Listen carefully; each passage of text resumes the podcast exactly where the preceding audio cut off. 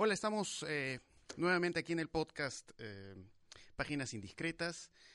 Aquí, como siempre, con Ricardo Bedoya y también eh, nos acompaña Rodrigo Bedoya, crítico de cine, cinéfilo, programador, dirige la sala de cine Ventana Indiscreta. Y bueno, estamos aquí para comentar, para conversar sobre la nueva película de Martin Scorsese, el irlandés, que, bueno, tuvo este este, este, pase por eh, algunas poquísimas salas limeñas previo a su, a su, a su proyección en, Netflix. Y, por mi parte, lo que puedo decir introductoriamente, bueno, yo sé que Martin Scorsese, obviamente, podríamos decir que es un director que no necesita mayor presentación, ¿no? Pero valga recordar, pues, que es este realizador emblemático del, del nuevo Hollywood, estos directores un poco que toman elementos del cine clásico hollywoodense y se nota ahí poco la influencia más del llamado cine moderno, ¿no? que viene de Europa, ¿no? influencias de la nueva ola francesa y a su vez de aquello de lo que se alimentó la nueva ola francesa, por ejemplo el neorrealismo italiano. Algo de eso se ve en muchas de las películas de Woody Allen, tipo eh, Main Streets, calles peligrosas. Y bueno, el asunto es que con el paso del tiempo, eh, Martin Scorsese va creando pues un mundo propio, estos personajes eh, de ascenso y caída, eh, estos personajes que pasan por un vía crucis, metidos en cosas muchas veces turbias. Entonces hay un poco eso, ¿no? Este mundo criminal, pero a la vez este mundo de culpa, en el mundo de Martin Scorsese. Y bueno, pues es el director de películas como Toro Salvaje, eh, Taxi Driver, pues que son películas em, capitales del cine norteamericano y que además, bueno, indudablemente Martin Scorsese es, es un realizador que ha tenido una, gran influencia en cineastas como Paul Thomas Anderson, como Quentin Tarantino y así podría seguir la lista. O sea, de hecho que no, no podríamos estar hablando del cine contemporáneo sin hablar de lo que ha significado eh, la obra de Martin Scorsese. Y en lo particular, con, en lo que me respecta a eh, El Irlandés, es una película que me ha gustado mucho. Es una película que dura tres horas y media. La verdad que en el cine yo no la sentí. A pesar que curiosamente uno lee en redes sociales estos comentarios de alguna gente que no le ha gustado, que dice que le parece aburrida, cuando, y, lo dijo Kiko Silva por ahí en un comentario que le leí en, en Facebook, en alguna página, eh, que bueno, pues es una película evidentemente con un tono crepuscular, ¿no? Es una película sobre la vejez y, parte de eso tiene que ver con este estilo de la película, ¿no? Igual van a estar las marcas ahí Martin Scorsese, esta manera que tiene mover la cámara, los paneos, estos travelings tan, tan singulares en su cine, pero claro, eso que uno encuentra en Buenos Muchachos, por ejemplo, lo hace con mayor lentitud. Y es justamente por este mundo, que este mundo como que se va a acabar, ¿no? Este mundo gangsters que va a desaparecer, ¿no? Esas son un poco mis primeras impresiones sobre el irlandés. A ver, ¿qué, qué, cómo las, la han percibido ustedes? Bueno, yo creo que también hay una cosa que es eh, mm, particular en esta película, ¿no? Es cierto, es una película crepuscular, pero también es una película sobre la opacidad, ¿no? Sobre personajes opacos, sobre personajes que no tienen mayor brillo. Yo diría que son burócratas del crimen o burócratas de la mafia, ¿no? Es decir, no hay aquí en esta película eh, ni esa dimensión crispada y casi adolescente que tenían los personajes de Calles Peligrosas, pero tampoco está, eh, digamos, el mundo glamoroso, ¿no es cierto?, de casino, a pesar del sufrimiento de, Niro, pero es un mundo que está rodeado de lujo, de disfrute, no sé, de goce, ¿no? O el mundo de eh, ascenso brutal que correspondía muy bien a una mentalidad muy individualista y a una época muy individualista de buenos muchachos, ¿no? Ese personaje que dice yo desde que, que era niño supe que quería ser gángster, ¿no? Y entonces lo que vamos a ver es este frenesí en su ascenso. En cambio acá no, ¿no? Acá, incluso cuando los personajes tienen 30 años menos o 20 años menos, ¿no es cierto? Eh, no se le nota esa especie de lujuria, ¿no es cierto? Esa especie de frenesí o esa especie de ansia por, por el poder, no. Son personajes que, en el caso de Niro, es un personaje que se le presenta una especie de encadenamiento de situaciones que lo llevan a estar donde está. Y cuando está en un lugar prominente, ¿qué hace? Lo que hace es simplemente traicionar, ¿no es cierto? Y hacerlo en la oscuridad de una esquina, en un recodo o, ¿no es cierto?, o eliminando a su mejor amigo, a su, a su compañero, a su, al hombre que, lo, que le dio todo, ¿no? E incluso Hoffa, ¿no? El personaje de Al Pacino. Hoffa es, es un manipulador profesional, es un político profesional, ¿no es cierto? Como tantos esos que conocemos por acá, ¿no es cierto? Es un hombre que levanta las manos y dice, ¿no es cierto?, fraternidad y pide unidad entre los camioneros, pero que en realidad es el hombre que llama para decir, oye, ¿no? he escuchado o he oído que pintas casas, ¿no? Y entonces, claro, ese doble manejo lo hace un ser opaco, ¿no? Mira, mira tú los momentos en los que vemos a, a Hoffa, ¿no? son los momentos más cotidianos, ¿no? Su relación familiar. Comiendo su helado. Comiendo su helado, ¿no es cierto? Eh, y lo mismo pasa con, con el personaje de Joe Pesci, con Bufalino, ¿no? Hay un momento que es mm, formidable en la película, que es esa presentación que hace de la esposa de, de, Bufalino, ¿no? Eh, entra él con la camisa manchada de sangre, viene del fondo, es una noche, están dentro de la casa, hay como una zona medio oscura, y la esposa viene y le dice, ¿no? Vamos, sácate la camisa que te la voy a lavar. Es eso, ¿no? Es esta especie del mundo del crimen visto desde la trastienda doméstica y en consecuencia desde lo ordinario, desde lo cotidiano, desde la mediocridad, digamos, ¿no? Eh, yo creo que yo creo que, digamos, eh, tanto el irlandés como Silencio, no la, la película anterior de Scorsese, yo las veo como películas sobre la muerte, ¿ya? Eh, porque claro, tú piensas en Silencio, que también tiene un tono crepuscular casi fantasmal, ¿no es cierto? Y claro, pues ves estos personajes, estos curas, ¿no? Que van a buscar al mentor eh, en una misión que tú sabes que está perdida de antemano, ¿no es cierto? Que estos, los personajes eh, yendo por ambientes oscuros, ¿no es cierto? Fantasmales. Yo creo que hay un poco también de eso de irlandés. Hay una sensación constante en la película de, eh, de tiempo que se está terminando, ¿no? Y un poco ahí es interesante como Frank Sheeran, eh, tú dices Ricardo que es, claro, un, es un burócrata de la muerte, ¿no? O sea, Scorsese filma todas las muertes de este personaje, no todos los asesinatos que comete con sequedad absoluta, muertes rápidas, ¿no? Como si fueran, como si él estuviera cumpliendo una labor. Y sin embargo, piensas pues cuál es la gran muerte de la película, ¿no? Y cómo está filmada y la planificación, ¿no es cierto? De esta cosa, ¿no? Casi trágica, ¿no? El personaje que está cumpliendo una misión final eh, implacable, pero al mismo tiempo lo acaba él como persona, ¿no? Es también su muerte, ¿no? Y claro, eh, por eso para mí la, la, la, última hora y media de la película me parece, me parece extraordinaria, porque de cierta manera Scorsese lo que hace con ese personaje es, claro, pues le da la muerte lenta y prolongada que él no le da, que Frank Sheeran no le da a nadie, ¿no? Las muertes de Frank Sheeran son rápidas, secas, directas, y, pero la, la última, la última esto, misión es la misión que acaba con él también, ¿no? Y Scorsese filma esa muerte y filma la propia decadencia del personaje, ¿no? Eh, de una manera tan, ¿no? Tan, tan precisa, que claro, pues es la muerte que, que este personaje tiene, pero que él no le da a nadie, ¿no?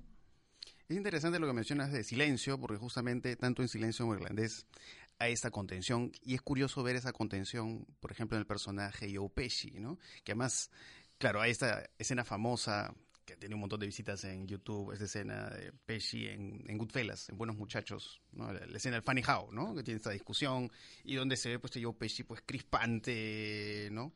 Gracioso y a la vez siniestro, eh, y lo sigue siendo acá, solo que en otro registro, ¿no? Es, eh, es, amenazante con la mirada, con apenas unos pocos eh, movimientos eh, faciales. Entonces, es, es, muy curioso, ¿no? Cómo adquiere estos otros registros, pero que a la vez son, pues, eh, muy fieles a, a, su mundo. Hay también, indudablemente, cierta contención en Robert De Niro, pero siento que eh, hay, hay algunas, algunos momentos mucho más marcados en, su, actuación.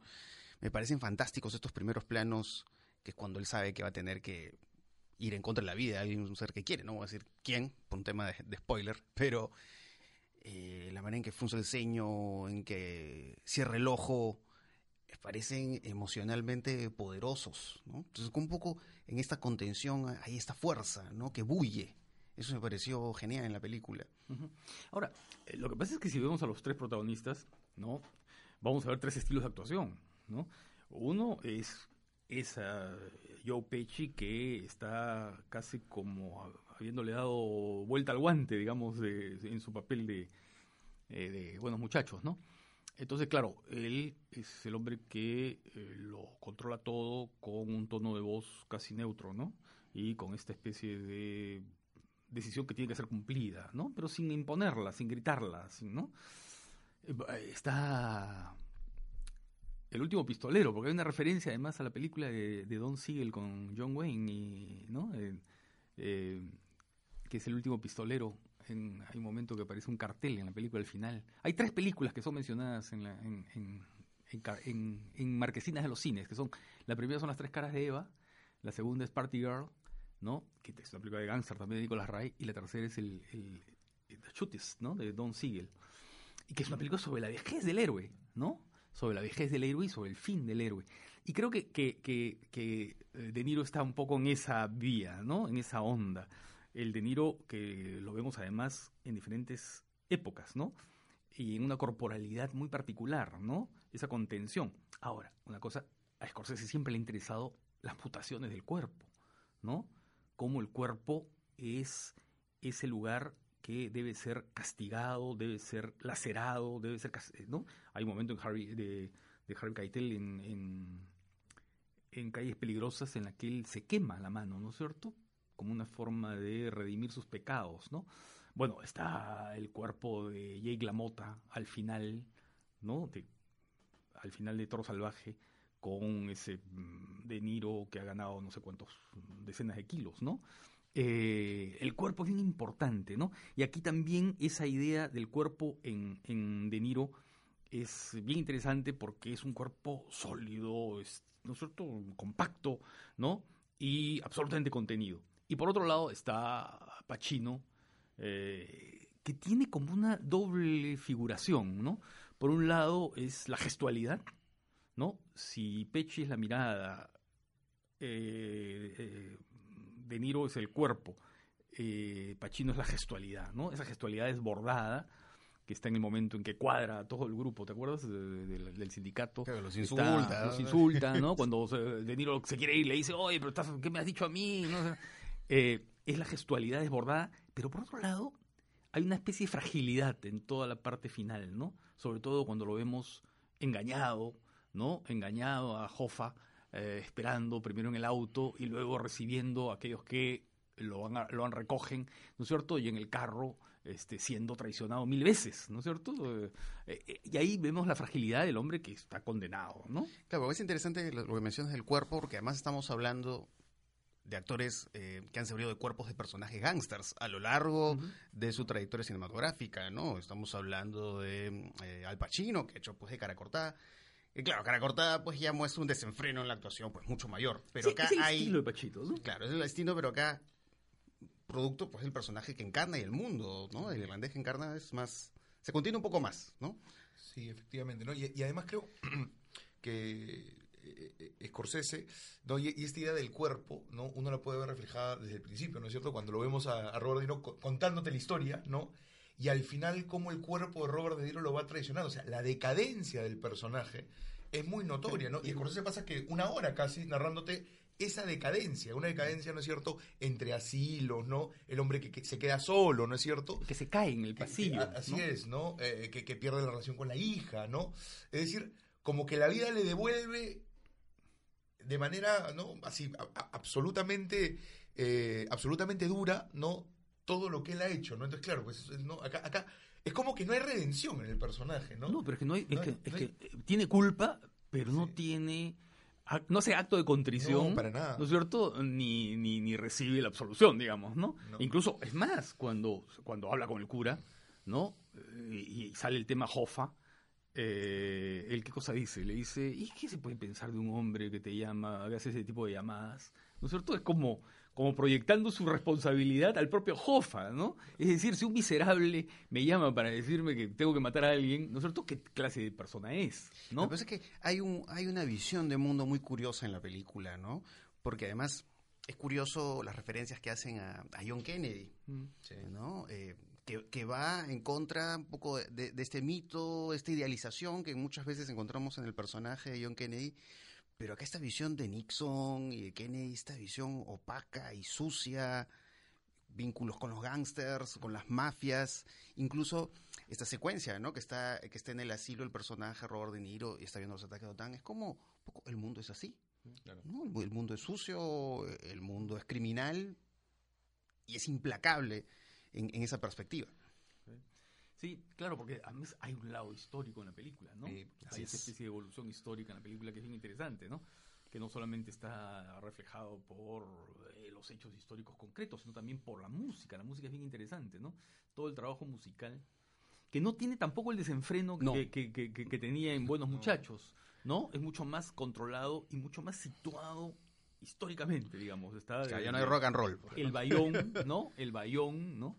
Eh, luego el mambo, ¿no? Y en fin. Radiant Blues, Claro, ¿no? sí. Entonces hay como una especie de Y- mosaico claro. histórico bien importante. Y hay esta idea de la resignación en la película, ¿no? Que también es una cosa que vemos en silencio, ¿no? Silencio también está presente. Es decir, estos dos últimos Scorsese, lo vemos en un Scorsese mucho más sereno, mucho más resignado, mucho más fantasmal, que por ejemplo, a mí estas dos películas eh, hacen que, por ejemplo, el logo Wall Street empequeñezca de manera importante, por ejemplo, ¿no? En el recuerdo, estas dos últimas películas de Scorsese, el, el- el irlandés y, y Silencio, tienen pues esa capacidad tan, eh, ¿no? Tienen esa melancolía, ¿no? Tienen esta cosa tan resignada que, claro, eh, un poco los- un Scorsese más reciente como el Wall Street se queda chico, ¿no? Se queda casi como una especie de, de broma comparada casi a estas dos, ¿no?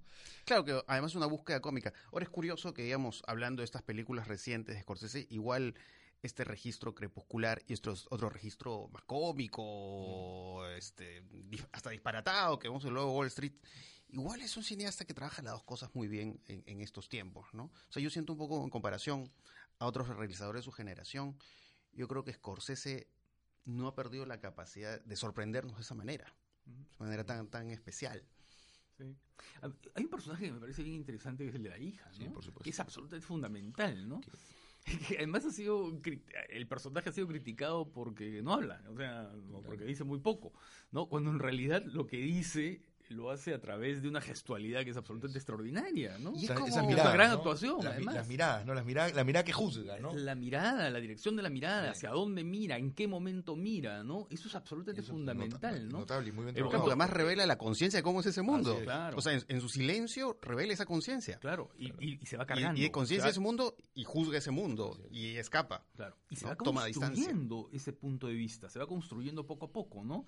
Cuando lo ve, ve la, ve la pistola, cuando está todavía niña, ¿no es cierto? Y sobre todo en la secuencia en la que, en la que le, le dice al padre, oye, ¿por qué no has llamado Claro. a la viuda o a la mujer, digamos, claro. a la esposa de, Claro, ella, pregunta ¿no? por qué. ¿Por Y qué? tú sabes que le está preguntando, le está Ah, sí, preguntando, claro. o sea, no lo está interpelando. lo está interpelando, ¿no? O sea, no pregunta. ¿por qué? Así es. Lo, lo interpela y él. eh, y, y además la respuesta, o sea, la respuesta de él y lo que hace luego. ¿No es cierto? Es, es, es casi la consecuencia. Pero además hay otra cosa, ¿no? Porque a partir de ese momento, él lo dice, ¿no? Ya no vi a mi hija, Sí. no sé qué. A partir de ese momento, ese esa presencia se convierte en el único fantasma moral que existe en la es. película, ¿no? Claro. Es decir, es aquello que está sobrevolando en su conciencia y que lo hace de alguna manera sentirse culpable, ¿no? ¿Y a qué se refiere, por ejemplo, cuando deja que la puerta esté entreabierta? ¿Es que acaso espera la, espera, la, espera la muerte, le espera la hija, le espera de qué? ¿No es cierto? Porque ya sabemos que no es una espera de redención religiosa, No. porque al cura Y lo ha, lo ha, lo ha, Y, y hay otra cosa ahí que lo es ha- el, le engañado. esa, ¿ah? ese es el recuerdo de Jofa, porque Jofa también no cierra la puerta en el Ah, primer claro. encuentro. Sí. Entonces, claro, es, es, es, si quieres, una especie de búsqueda, ¿no? De, de- de- el fantasma moral, pero también es el recuerdo, el fetiche del amigo, ¿no?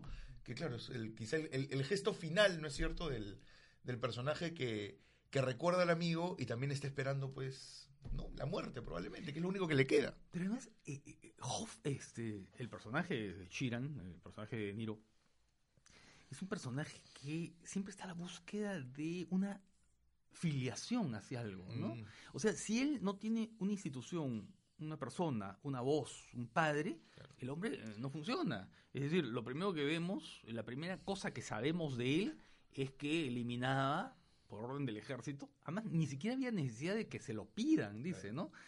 Eh, dice, él le decían llévalos al bosque y ya sabía para qué, ¿no? Y luego lo que va buscando son estos, estas voces mayores eh, que seguir, incluso sin la orden expresa. Y hay otra cosa bien interesante en ese momento en la que se lo ve joven en el ejército, ¿no? Él dice, ahí repite una frase, o parafrasea una frase de Sam Fuller, ¿no? Eh, de David Hardwan, del, de- ¿no? Más allá de la gloria, esta película, gran película sobre la guerra, unas grandes películas que se han hecho sobre la guerra, ¿no? Donde dice, bueno, dice, haber, haber sobrevivido a la Segunda Guerra Mundial o haber sobrevivido a la guerra es ser un sobreviviente, ¿no? Eh, hay miedo, sí, pero sobre todo hay que agradecer ser un sobreviviente. Y eso es bien interesante porque, claro, ese hombre ya perdió en la guerra cualquier vínculo con lo vital, ¿no es cierto? Ya no tiene casi eh, reflejos, Claro. no tiene, ha Claro. perdido un poco el sentido del instinto de conservación. Claro. Lo que hace es una cosa mecánica que va siguiendo Claro, órdenes. es, es esta relación natural con la muerte. Incluso Y la escena cuando va a buscar los Así es.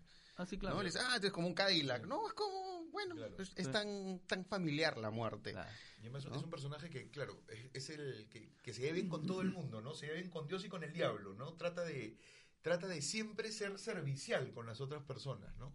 Y porque es muy bueno todo el momento de la fiesta, ¿no? Porque se me hace el reconocimiento a eso, no es el reconocimiento a su, a, a- a su, a su labor, pero que sabes pues que ese momento no tiene nada, no, no, no se festeja nada, ¿no? Porque ese es el momento en el cual se decide todo, ¿no? Así es. Y todos son conscientes a partir de ese momento, y, y ahí no es cierto, yo creo que ahí es el momento en que la película Ahí la película crece. Claro, Claro. ¿no? Eh, eh, y porque agarra un, una- un sentido trágico, ¿no? Porque de pronto todos los personajes, como si, como si los personajes ellos mismos supieran lo que les toca hacer, ¿no? O sea, todos van a tener que cumplir algo.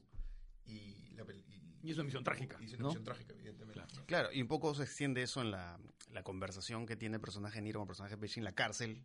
Ya cuando Pesci pues está sumamente enfermo, es- está con este movimiento constante en la mano, ¿no? Y hablan de Jofa, ¿no? Sí. Pero bueno, es lo que tuvimos que hacer, le dice, ¿no?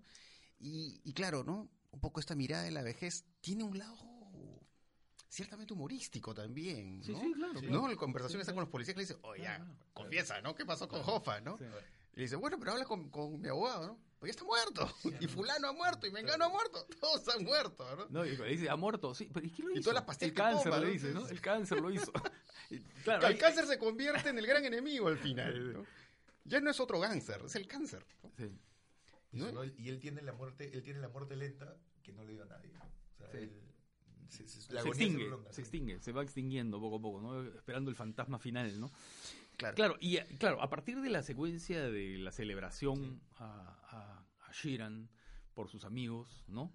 Eh, la película adquiere otro ritmo, Sí, pues, claro. ¿no? Ya deja de ser esa película episódica donde se nos va contando este hecho, este otro, ta, ta, ta, ¿no? Y empieza a centrarse en algo, ¿no? Que es el fin de las cosas, ¿no? Y hay una secuencia que me parece absolutamente extraordinaria. Eh, bueno, sí, claro. Pero no, el- otra que es el momento en el que van a recoger a, a Jofa, ¿no? Claro. Y para llevarlo a la casa, ¿no? Y que va mm, siendo mostrada en planos eh, abiertos, Sí. en picados, con el carro que va recorriendo estas calles siempre iguales, y como si estuvieran en una especie de laberinto, Es el ¿no? ritual de la muerte. El ritual de la muerte y además Sí. una cosa laberíntica, ¿no? Donde las calles ya están marcadas y tú sabes por dónde tienes que ir para llegar a esa casa. Y esta ¿no? conversación te dice humorística sobre el, el olor al pescado, ¿no? Los restos de pescado en el Ah, carro, sí, ¿no? sí, Que sí, sí, sí, un poco te dilata toda esta, to- todo esto, toda esta, toda esta tragedia que, que viene a continuación. Nunca, nunca, nunca subas pescado tú a a- le dice, ¿no? Pero ¿cómo no vas a saber cuál es el pescado que está ahí, no? Sí, sí. que tiene algo tarantinesco, ¿no? En su, Sí. en su, en su- en la forma que le dice, pero qué cosa es un atún, Es, ¿no? Le va nombrando pescados, ¿no? No sabe, ¿no? No- ¿Cómo no puede saber? No puede, bueno. Y luego eh, eh, la capacidad que tiene Scorsese para, para ir presentando a los personajes y de alguna manera tipificándolos a partir de rasgos físicos muy concretos, ¿no? Y además en este caso eh, esa dimensión trágica que ya está marcada por estos títulos que van apareciendo, ¿no? Y dice, este recibió no sé cuántos balazos en la nuca tal día y tal hora, ¿no? Eh, y que va hablando un poco de lo pasajero de la vida de estos personajes, ¿no? Claro, pues están los textos que siempre te van indicando van desde indicando, el inicio, ¿no? ¿no? Este Claro, personaje claro. murió de un balazo en un carro en el año tal, ¿no? Y la muerte es así.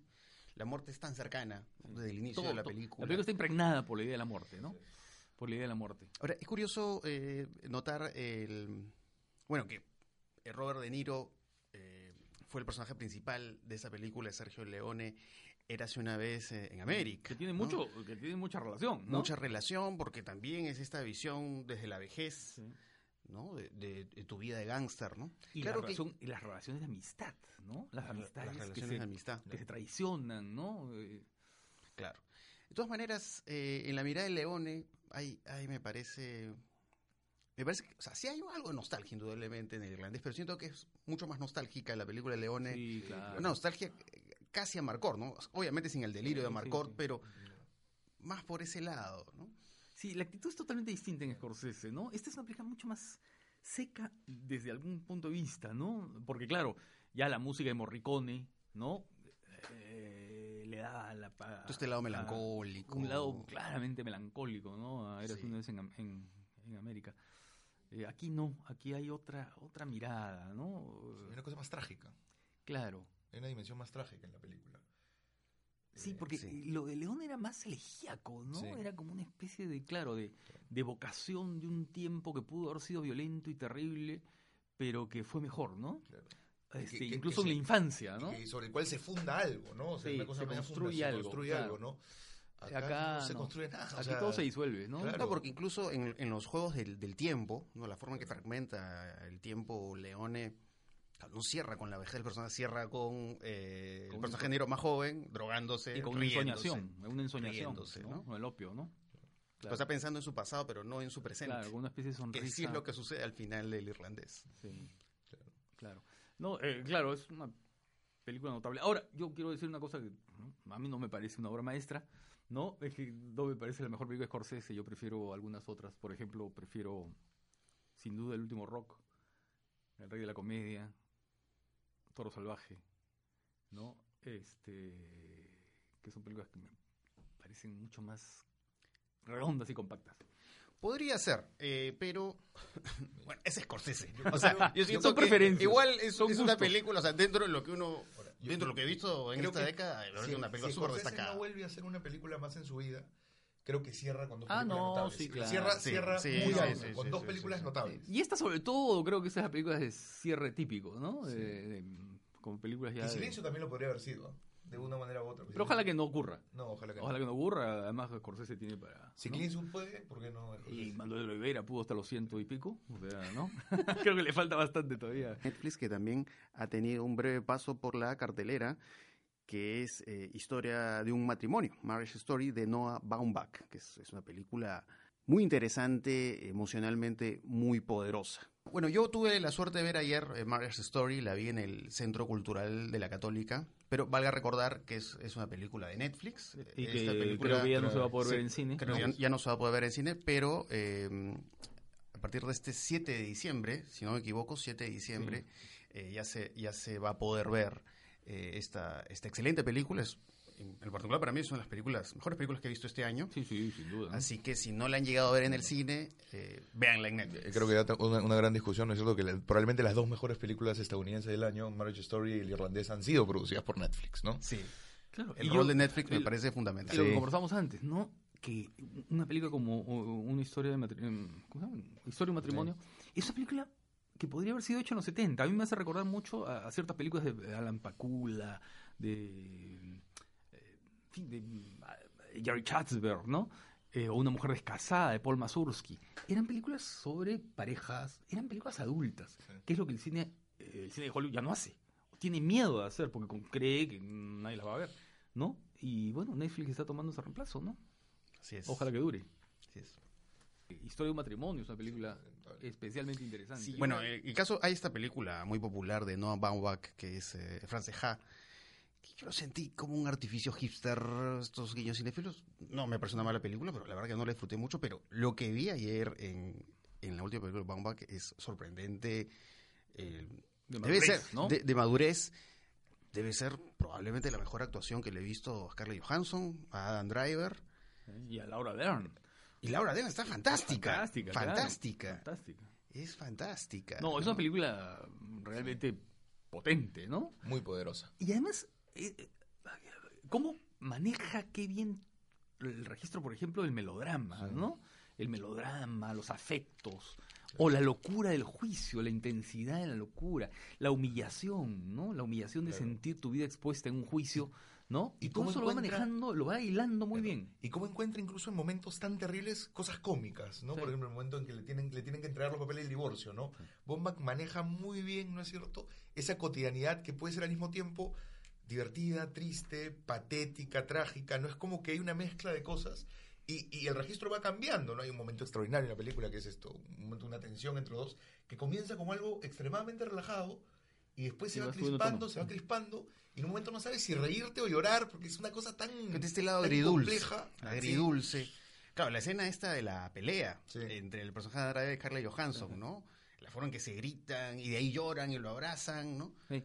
Y además como que los personajes todos tienen sus razones para estar donde Sí, están, claro. ¿no? Incluso en lo que generalmente en las películas de este tipo, con disputas matrimoniales, ¿no es cierto? Hay generalmente el niño es un angelito encantador, acá no lo es, ¿no, No. es cierto? Acá es un chico que tiene afectos contradictorios, Claro. que tiene decisiones que, que te sorprenden, ¿no? Que incluso te pueden agredir un poco, ¿no? Te pueden... Es bien interesante ese tratamiento del niño, ¿no? Sí, y es verdad, porque claro, tú, tú sientes que en esta película como que todos los personajes se entienden. Es decir, o sea, eh, Andrea entiende los motivos de Scarlett Johansson y Scarlett Johansson entiende, pero justamente pues todo el tema del divorcio está basado en qué? En, en, en no entenderse, en hacer que no se entiendan, ¿no? Claro. Y un poco, claro, cómo no va construyendo esta especie de, de, de cotidianidad en la cual efectivamente pues tú sientes el cariño de los personajes, pero es un cariño que no se puede materializar de ninguna manera, ¿no? Y es muy bueno, el otro momento notable de la película es el momento en que, y, y otro momento en el cual la comedia no se, se impone en un momento incómodo, que es el momento en que va la, la trabajadora social a ver, a, ver la relación padre Esa ¿no? secuencia es Sí, fantástica, ah, ¿no? Es, tu, es tu humor Mm, negro y sí, ¿no? Y la actriz, no sé qué, pero es notable, ¿no? La- Sí, sí, que se queda ahí. Los gestos sentada, contenidos, ¿no? ¿no? entonces, Entre claro, extrañada y temerosa, ¿no? Entonces, ¿cómo encuentra, encuentra ahí, ¿no es cierto? Esos momentos que no sabes si son incómodos, incómodos divertidos, trágicos, cómo lo maneja no, no, no es fácil, ¿no? O sea, es- Y, y este un poco este, este, este mundo de la actuación que muestra, ¿no? Porque claro, eh, el personaje de Scarlett Johansson es una actriz, pero a la hora que se retrata este mundo de los abogados también es un mundo de la actuación. ¿no? Sí, claro. Cuando el personaje de Laura Den le dice, no, tienes que hacer como la Virgen María, ¿no? Claro, Y esto está puesta en escena, que hay en el mundo de los juicios, Sí, ¿no? Y lo que pasa es que toda la película lo presenta de esa manera, ¿no? Todo es una performance, ¿no? Todo es una Todo performance, El juicio, ¿no? la vida privada, el matrimonio es una performance. El divorcio es más performativo todavía. Un mundo ¿no? teatral. Es un mundo Es, de es un mundo teatral. Hasta los sentimientos se teatralizan, ¿no? Y ahí, por supuesto, el momento en el que terminada la mascarada, ¿no es cierto?, llega la intimidad, ¿no? Y eso lo vemos muy bien en la primera secuencia que es notable, Sí, cuando sí, van leyendo Sí. estos textos amorosos, digamos, y luego viene la realidad, ¿no? Y ella reacciona, se para, Claro. ¿no? Y, eh, en fin, no, no, no, no spoilemos tanto. El encanto de los detalles, ¿no? La forma que te muestra, pues, no sé, cuando hace el café. No, y la forma en que pone, y la forma en que muestra los espacios, siempre Sí, opacos, sin ningún atractivo, ¿no es cierto? Son los lugares, ¿no es cierto?, en las que, que son, que de alguna manera están siendo testigos de un, de, de- de un fin, de una decadencia, ¿no? decadencia. El, Pero- el- el via- en el metro, Pero ¿no? claro, pero incluso, ¿no? Incluso, y un poco, sí, sin espolear, ¿no es cierto? Pero siempre hay pequeños momentos que demuestran el cariño, ¿no? Ah, O sea, no, sí, esos- claro. Hay por lo menos dos o tres en los cuales se muestra eso, ¿no? son detallitos, ¿no? Eh, que claro que tú dices, bueno, estos personajes En el fondo se quieren. en el fondo ¿sí? se quieren. Se claro. quieren, ¿no? Y se van a querer siempre, pero Tienen una vida detrás, Sí. digamos, ¿no? Y, y no pueden Claro. renunciar a eso, ¿no? Entonces, claro, lo que vemos es un momento de crisis, ¿no? Claro. Momento de- momentos de crisis, pero momentos en los cuales esa crisis de alguna manera nosotros cede ante lo que tuvieron ellos, ¿no? Y claro, y la presencia de Berman ahí es fundamental. la claro. presencia de Ingmar Berman y de escenas de la vida Sí, conyugal sí, está mencionada. lo menciona directamente, ¿no? ¿no? Cita escenas de la vida Es, eh, conyugal. aunque el tratamiento es totalmente distinto, ¿no? Sí. Es totalmente claro. distinto. Bueno, ha sido un gusto conversar con Rodrigo Gracias, José y conversar sobre estas dos excelentes, películas. Nos hemos extendido un poco en tiempo, ¿no? Pero vale la pena. Y la película Bamba que es altamente recomendable. Así que ya estaremos conversando en un próximo podcast. Eh, nos escuchamos en otra oportunidad.